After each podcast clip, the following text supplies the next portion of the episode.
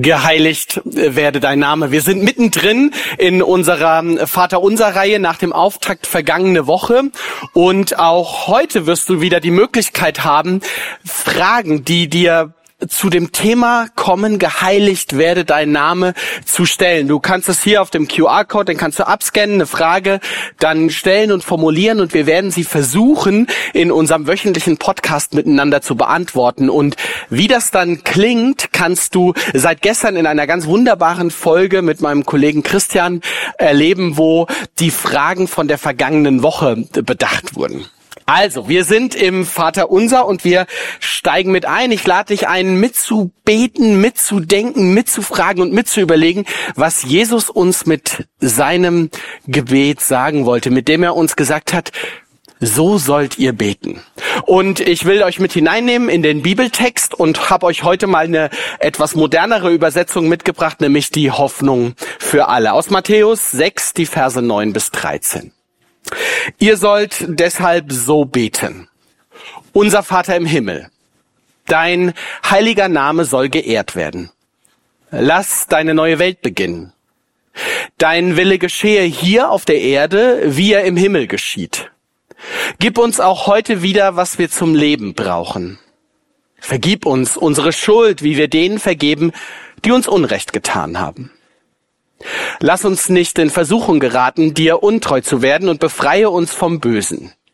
Denn dir gehören Herrschaft, Macht und Ehre für alle Zeiten. Amen.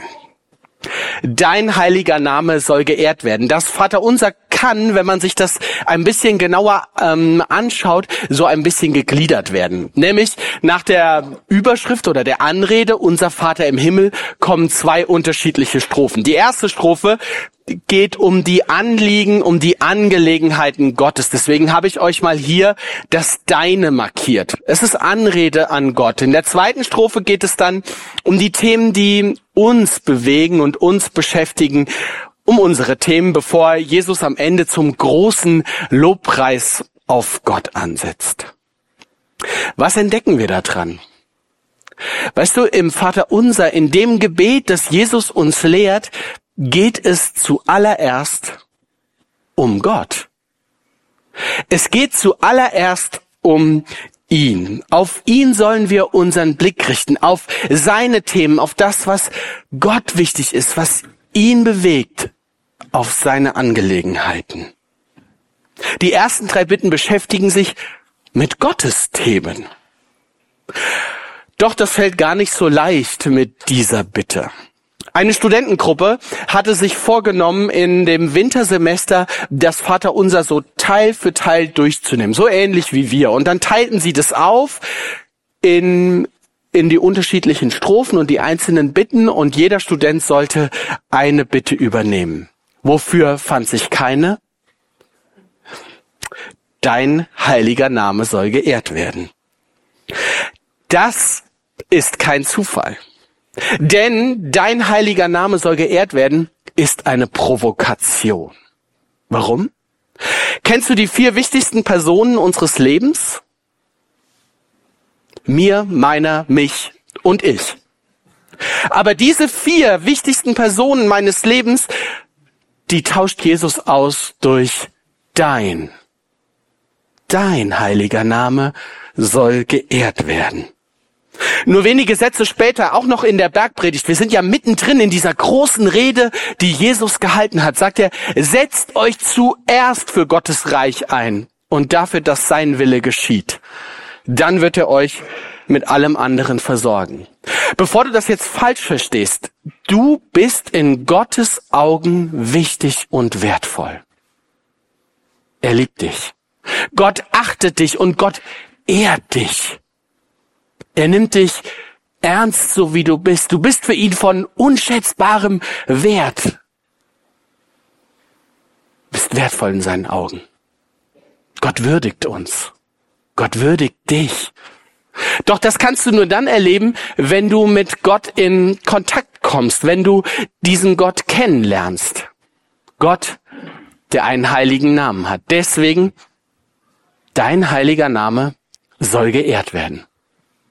Warum aber überhaupt einen Namen? Wieso sagt Jesus nicht einfach, ähm, geehrt seist du, geheiligt seist du Gott. Warum sein heiliger Name? Namen sind für uns Menschen ja wichtig. Also auf geheimnisvolle Weise verbinden sich Name und Person. Wenn irgendwo in irgendeinem Raum jemand Alex ruft, dann, dann merke ich auf. Ganz egal, ob ich gemeint bin oder nicht. Und automatisch fühle ich mich allen Alexanders dieser Welt irgendwie ein Stückchen mehr verbunden, weil die teilen ja was mit mir, meinen Namen. Und ich stelle mich ja auch vor mit. Ich bin Alex. Wo mein Name durch den Kakao gezogen wird oder wo mein Name genannt wird und diffamiert wird, da betrifft es mich als ganze Person. Name und Person sind eng miteinander verbunden. In der Bibel ist das ist das noch intensiver, so finde ich. Zum Beispiel bei Abraham. Der hat ja nicht immer so gehießen, sondern, sondern startete als Abraham in das Leben. Das heißt so viel wie erhabener Vater. Und Gott begegnet Abraham und sagt ihm, ich habe etwas vor mit dir. Ich will mit dir etwas erreichen. Ich will dich zum Vater eines großen Volkes machen und, und durch dich soll dieses Volk gesegnet und durch dieses Volk alle Völker dieser Erde gesegnet werden. Und damit du weißt, wie ernst ich es meine, gebe ich dir einen anderen Namen. Abraham. Der Vater vieler, vieler Völker.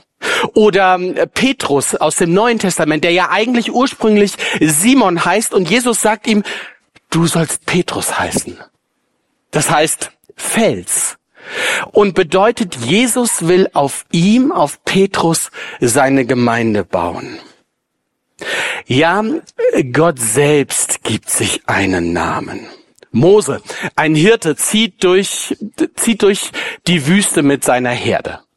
Dort sieht er einen Dornbusch, du wirst die Geschichte vermutlich kennen, der, der brennt, aber nicht verbrennt. Und Mose entdeckt, das ist ein heiliger Moment. Das ist heiliger Boden. Und so zieht er seine Schuhe aus und entdeckt, da spricht der Lebendige, der Gott meiner Väter, der, der Gott Abrahams, Isaaks und Jakobs mit mir. Und Gott gibt, gibt Mose den Auftrag, zu den Israeliten zu ziehen und, und sich ihnen als ihr neuer Anführer vorzustellen. Aber Mose ist unsicher und deswegen sagt er, wenn ich zu den Israeliten komme und ihnen sage, dass der Gott ihrer Vorfahren mich zu ihnen gesandt hat, werden sie mich nach seinem Namen fragen. Was sag ich dann? Gott antwortete, ich bin der ich bin. Darum sagt den Israeliten, ich bin, hat mich zu euch gesandt. Ja, der Herr hat mich geschickt, der Gott eurer Vorfahren, der Gott Abrahams, Isaaks und Jakobs. Denn das ist mein Name für alle Zeiten. Alle kommenden Generationen sollen mich so nennen. Es bedeutet, ich bin der ich bin. Das ist der Name, mit dem Gott sich vorstellt, mit dem er sich zu erkennen gibt. Das heißt, ich bin da, ich bin für dich, ich bin für dich. Ich kümmere mich um dich. Ich liebe dich. Der Name Gottes ist also mehr als ein Etikett oder mehr als ein Preisschild, das man an irgendeine Sache dranhängt, wo man, wo man noch mal ein bisschen mehr erkennen kann. Nein, der Name Gottes ist etwas Besonderes. Für die Juden, wir haben es eben schon gehört, ist er so heilig, dass sie ihn nicht trauen, ihn auszusprechen. Wenn da dieses Tetragramm für JHWH, für Jahwe steht, dann sagen sie entweder Adonai oder Hashem. Weißt du, was Hashem heißt? Der Name. So, so nennen sie, äh, so sprechen sie dann von Gott. Gott gibt etwas von sich zu erkennen. Gott gibt sich ein Stück weit preis. Er offenbart sich Mose. Weißt du, nur weil Gott sich mit Namen vorstellt, nur weil, nur weil er sich zu erkennen gibt, können wir ihn kennenlernen. Ich war in dieser Woche als Referent auf einer Fortbildung für Dienstanfänger, also Jungpastorinnen und Jungpastoren.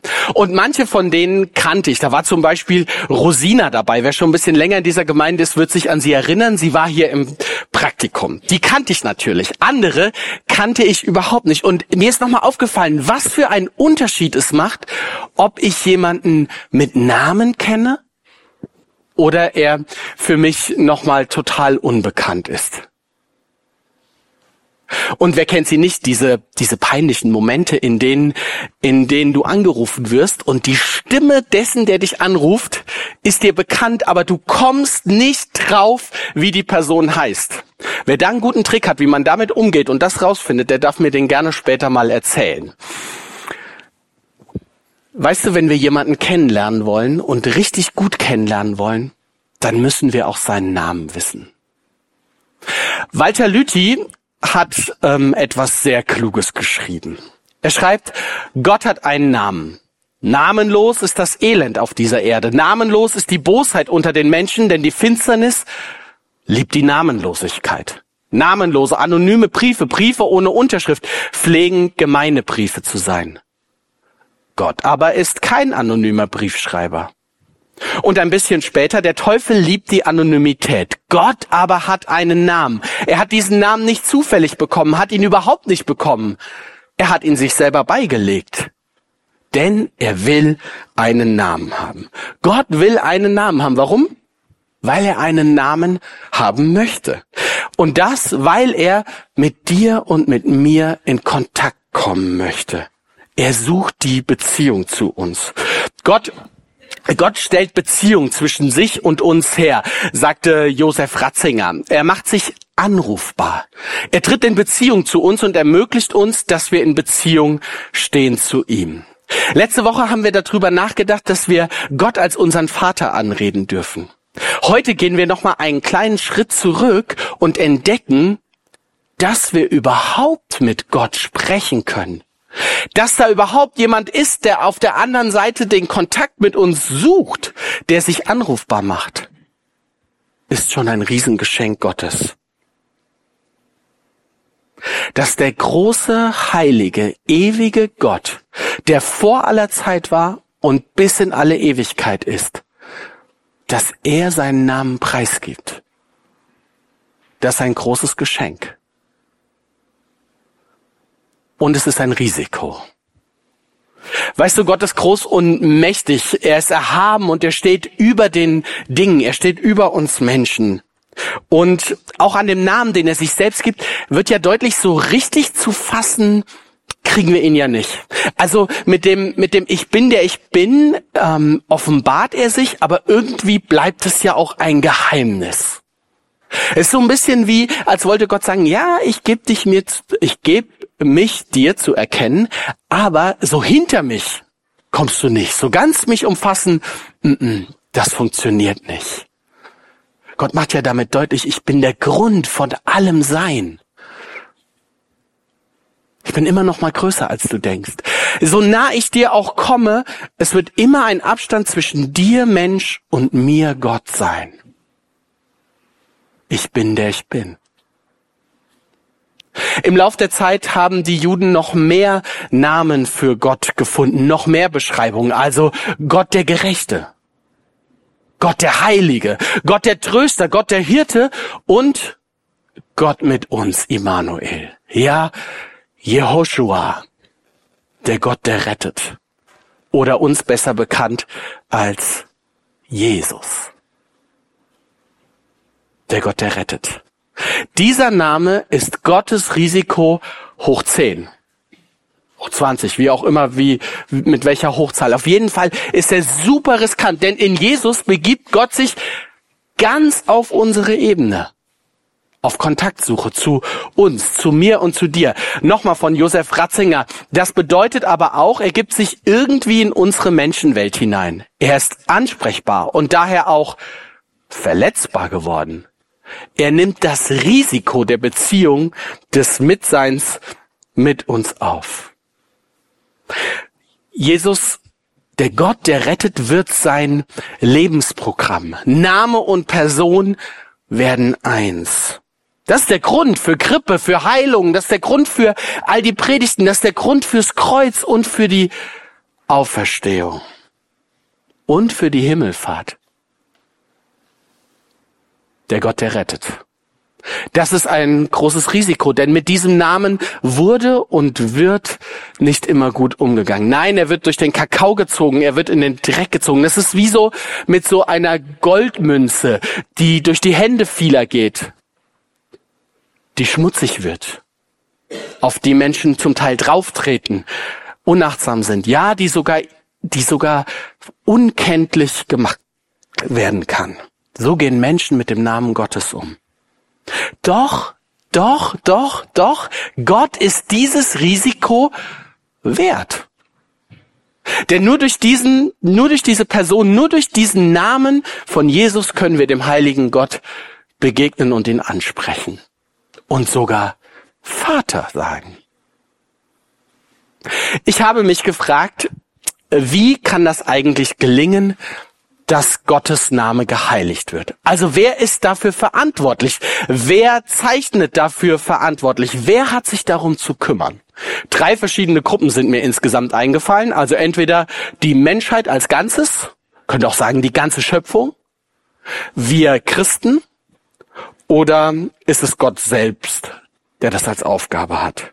Wer soll Gottes, wer soll dafür Sorge tragen, dass Gottes Name geehrt und geheiligt wird. Die Ausleger sind sich dabei komplett uneins. Manche meinen, das ist Gottes Aufgabe. Andere sagen, das ist die Aufgabe der ganzen Schöpfung oder mindestens derer, die an Gott glauben. Manche sagen, Gott, wir bitten dich, mach deinen Namen heilig. Bitte, tu diesen Job. Andere sehen das ganz anders. Die verstehen diese Zeile als so eine Art Sündenbekenntnis, mindestens als eine Art Selbstaufforderung. Ich bete das und sage damit, okay, ich will Gottes Namen jetzt heilig machen. Was ist richtig? Was stimmt? Vermutlich beides. Denn Jesus formuliert diese Bitte sehr gekonnt, bewusst, offen.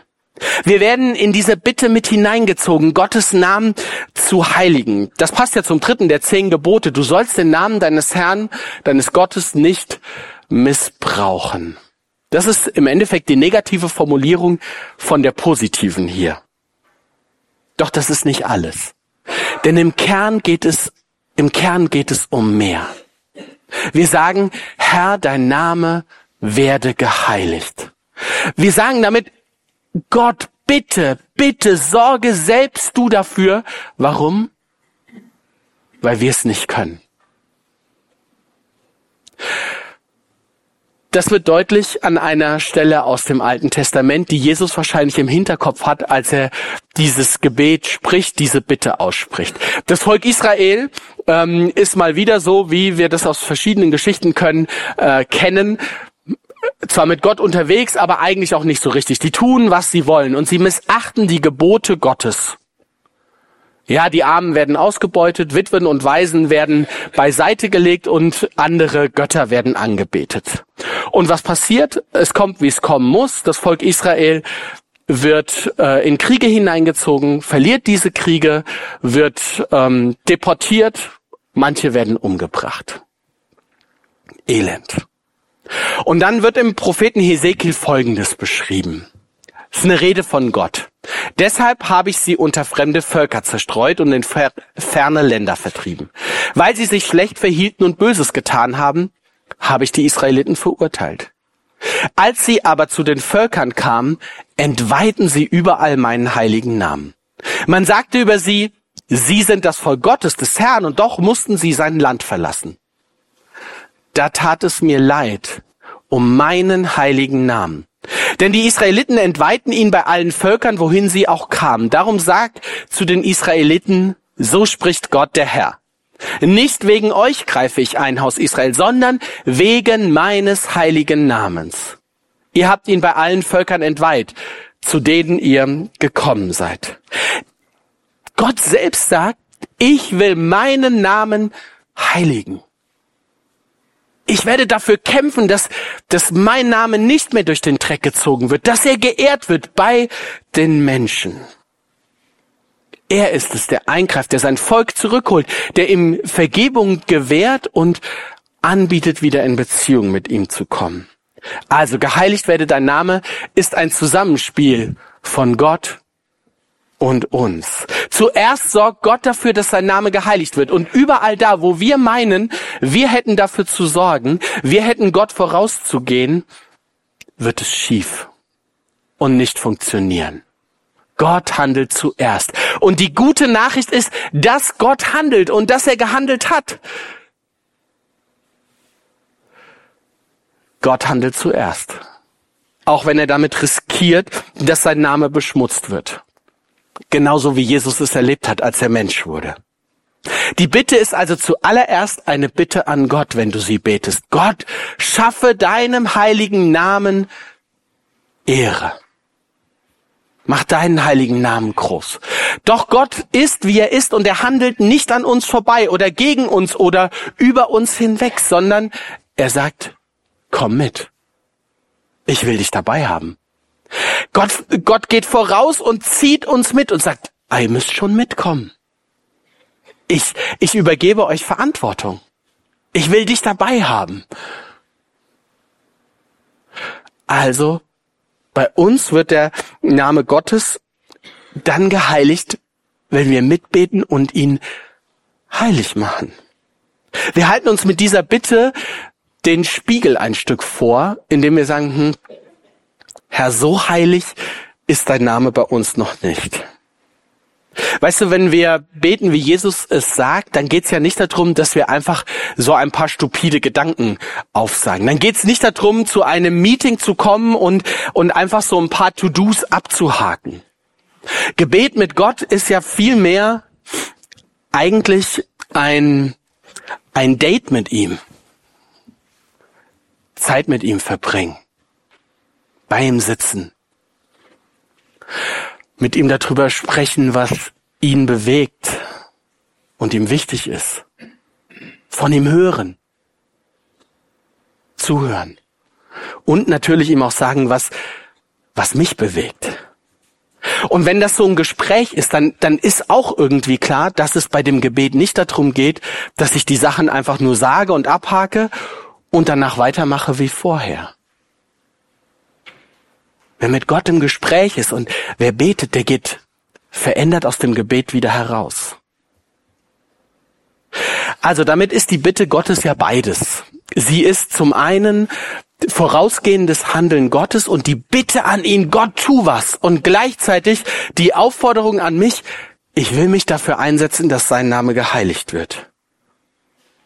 Aber wie mache ich das? Also im Himmel ist ja irgendwie klar, da steht die Heiligkeit des Namens Gottes nicht in Frage. Die Engel loben Gott und beten ihn an mit Heilig, heilig, heilig bist du Herr. Aber wie kann das bei uns gehen? Ich habe euch noch ein Zitat mitgebracht und zwar von Rudolf Bohren, der war Theologieprofessor und der hat einmal Folgendes formuliert. Der Name Gottes wird dann geheiligt durch unser Leben, wenn wir aufhören, Gott zum Gebrauchsartikel zu degradieren, den wir hervorholen, wenn wir ihn gerade nötig haben, um ihn dann wieder in eine Ecke zu stellen und dort stehen zu lassen. Den Namen Gottes heiligen heißt nicht Gott brauchen, sondern sich von Gott gebrauchen zu lassen. Geheiligt werde dein Name bedeutet also Gott Gott sein lassen oder werden zu lassen und nicht zu versuchen, ihn für meine Zwecke zu missbrauchen, sondern mein Leben an ihm auszurichten. Vielleicht mal ein bisschen provokant gefragt, wer richtet sich eigentlich in deinem Leben an wem aus? Du an Jesus? Oder versuchst du, dass, dass Jesus sich in deinem Leben an dir ausrichtet und dein Leben so macht, dass es für dich schön ist? Konkret kannst du dich ja fragen, wie du betest. Jesus lädt dich mit diesem Gebet ja auch dazu ein, darüber nachzudenken, wie bete ich denn eigentlich? Was ist dir wichtig in deinen Gebeten? Deine Anliegen, deine Themen? Die dürfen vorkommen, das kommen sie auch im Vater unser. Aber vorher geht es Jesus um Gottes Sache. Um, um seine Themen. Provokant formuliert könnte man vielleicht sagen, Betest du, Herr, segne mein Handeln? Oder lass mich tun, was du segnest? Den heiligen Namen Gottes ehren können wir natürlich auch mit unseren Worten und mit unseren Reden.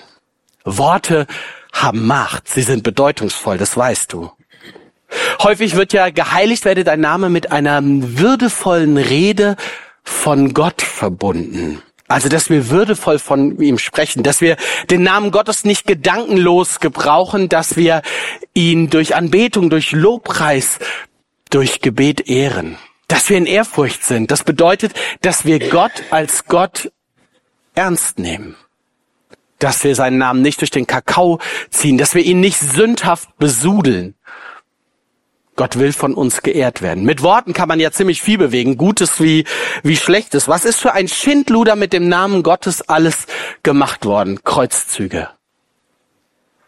Hexenverbrennung, heilige Inquisition und die Leute haben immer sich dabei auf Gott berufen. Ja, teilweise geht es bis in Gemeinden hinein, dass Leute, dass Leute eine eigene Idee von etwas haben und meinen, das mit dem Namen Gottes zu garnieren, um damit zum Ausdruck zu bringen, das ist definitiv richtig, was ich sage. Ich bin echt froh, dass ich das bei uns nicht erlebe. Man kann das aber auch positiv fragen. Man kann ja auch mal fragen, wo gebrauche ich denn den Namen Gottes in der Art und Weise, dass er geehrt wird? Wo gebrauche ich ihn in guter Weise? Wo nehme ich den Namen Gottes in den Mund? Außer im Gebet, außer im Gespräch im Hauskreis, außer beim Singen. Wo nehme ich den Namen Gottes in den Mund, wenn ich im Gespräch mit anderen Menschen bin? Wo erzähle ich von ihm? Wo ehre ich seinen heiligen Namen damit, dass er in meinem Leben, in meinem Alltag eine Rolle spielt. Dein Name werde geheiligt. Das ist noch mehr als Reden. Da geht es auch um Denken und Handeln. Es geht, es geht nämlich letztlich dabei darum, dass im Denken ein Schalter umgelegt wird. Und der Schalter ist, nicht ich stehe im Zentrum, sondern Gott selbst. Sucht zuerst das Reich Gottes, sagt Jesus. Setzt euch zuallererst dafür ein. Das ist, das ist ganz schön aktiv. Weißt du, den Namen Gottes zu heiligen bedeutet nicht weniger als zu sagen, meine Lebensmitte verändert sich. Ganz bewusst mache ich Platz, damit Jesus in die Mitte des Lebens kommen kann. Gott will mit seinem Namen im Zentrum sein. Das wird auch deutlich an dem Kirchenfenster der, der St. Bartholomäus Kirche in Moorlautern. Das Goldgelbe soll Gott, Gottes Heiligkeit darstellen, etwas von seinem Wesen. Und das steht in der Mitte umkreist von dem Blauen, das so unser irdisches Leben darstellen soll. Mitten in das Blau unseres Lebens hinein, genau ins Zentrum, kommt Gott mit seinem Licht, mit seiner Wärme und mit seiner Heiligkeit geheiligt werde dein Name. Jesus macht mit dieser ersten Bitte deutlich, Leute, in meinem Gebet, das ich euch lehre, geht es zuallererst um Gott und um seine Themen. Und dieser Gott hat einen Namen. Diesen Namen, ich bin, der ich bin. So hat er sich uns vorgestellt. Damit, damit gibt er sich dir und mir zu erkennen, damit wir überhaupt mit ihm sprechen können, in Kontakt kommen können. Und Gott ist das so wichtig, dass er ein Risiko eingeht. Der Gott, der Mensch wurde. Der Gott, der rettet. Und Gottes Namen heiligen, das können wir nicht alleine einfach aus uns heraus machen. Das wird nicht einfach als ein verhaltenstherapeutisches Programm funktio funktionieren. Gott muss vorausgehen und als erstes handeln. Aber dann nimmt er dich und mich an die Seite und nimmt uns mit und sagt, jetzt lass auch meinen Namen bei dir heilig werden. Gottes Namen zu heiligen, das trifft mich im Kern. Mittendrin in meiner Lebensmitte meines Daseins. Es geht zuerst um Gott und nicht um mich. In meinem Reden, in meinem Handeln, in meinem Denken und in meinem Gebet. Amen.